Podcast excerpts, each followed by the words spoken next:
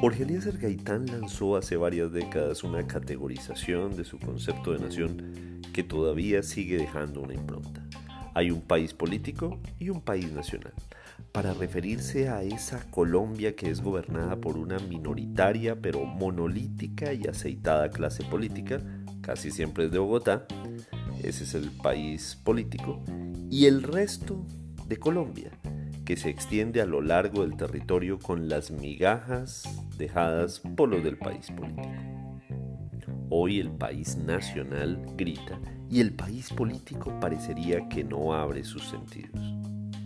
Esto es Comunicación, el podcast con Víctor Solano. Y esta semana hablaremos de El presidente tiene que oír al país.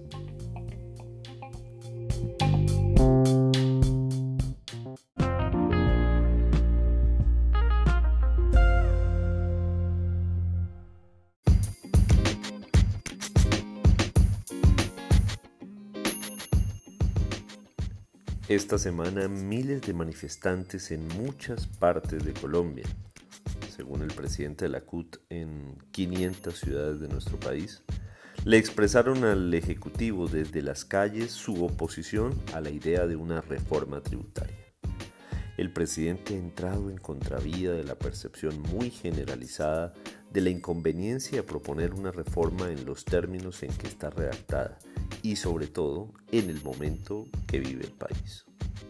La gente está horrorizada con la idea de que el recaudo vaya para rubros como el gasto militar y pone como caballito de batalla la idea de comprar aviones de guerra. Y no es para menos, hay que ser coherentes con un país que trasladó buena parte de su conflicto armado del campo a los centros urbanos por la dinámica de la delincuencia organizada, de las disidencias que sí siguen aún en el campo, pero en general los acuerdos de paz eh, sacaron en buena medida el conflicto del campo. ¿Para qué aviones militares?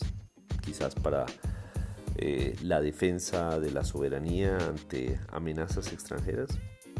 No sé, pero más allá del gasto militar, que tampoco puede ser abandonado totalmente, eso eh, quiero ser enfático, lo que más le angustia a las personas es que el recaudo de los impuestos que produciría esta reforma tributaria termine en la celebración de contratos corruptos y que los zampones de cuello blanco nos derroten por vencimiento de términos cuando son investigados o en el mejor de los casos paguen máximo 2, 3 años de casa por cárcel y luego los veamos muy felices en islas del Caribe con la tranquilidad de la legalidad y mientras tanto con sus cuentas llenas de dinero con el sudor de la gente.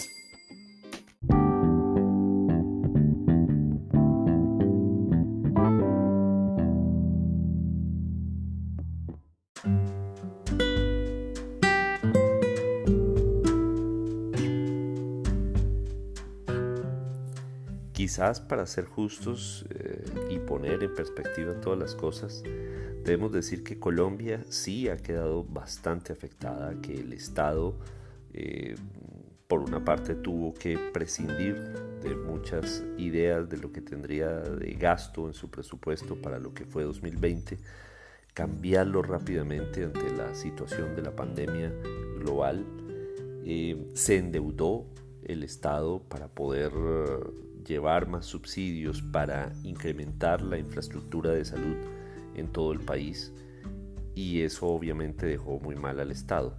Eso quizás hizo que un Ministerio de Hacienda en cabeza de un absolutamente impopular, frío ministro Carrasquilla eh, liderara la idea de hacer una reforma tributaria que la ha llamado solidaria para tratar de recuperar al país en ese sentido o al Estado en ese país. Eh, pero esto tiene sus bemoles. Tiene sus bemoles no solo, repito, no es un tema de popularidad, sino un tema de cómo hacer una reforma que impacte lo menos posible al sector productivo que alivie también las cargas de las personas y que sin embargo pueda recoger rápidamente eh, recursos, pero tiene que saber dónde hacerlo, con quién hacerlo, a quién aplicarle eh, estas medidas.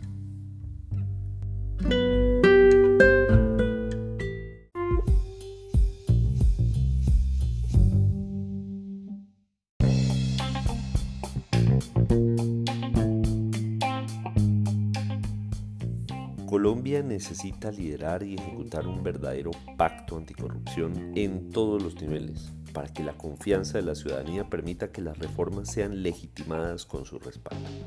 El presidente no puede caer en concursos de popularidad, como ya hemos dicho antes, pero a la vez no puede hacer oídos sordos a las prioridades. Es cierto que el déficit fiscal es alto por el terrible 2020, pero hay que apoyar a los sectores que pueden apalancar la reactivación económica. En otras palabras, el país nacional debe ser oído por el país político. Recuerden que en Twitter soy arroba solano y que este episodio tiene su columna homónima en vanguardia.com y en las principales plataformas de distribución de podcast como iOS y Android.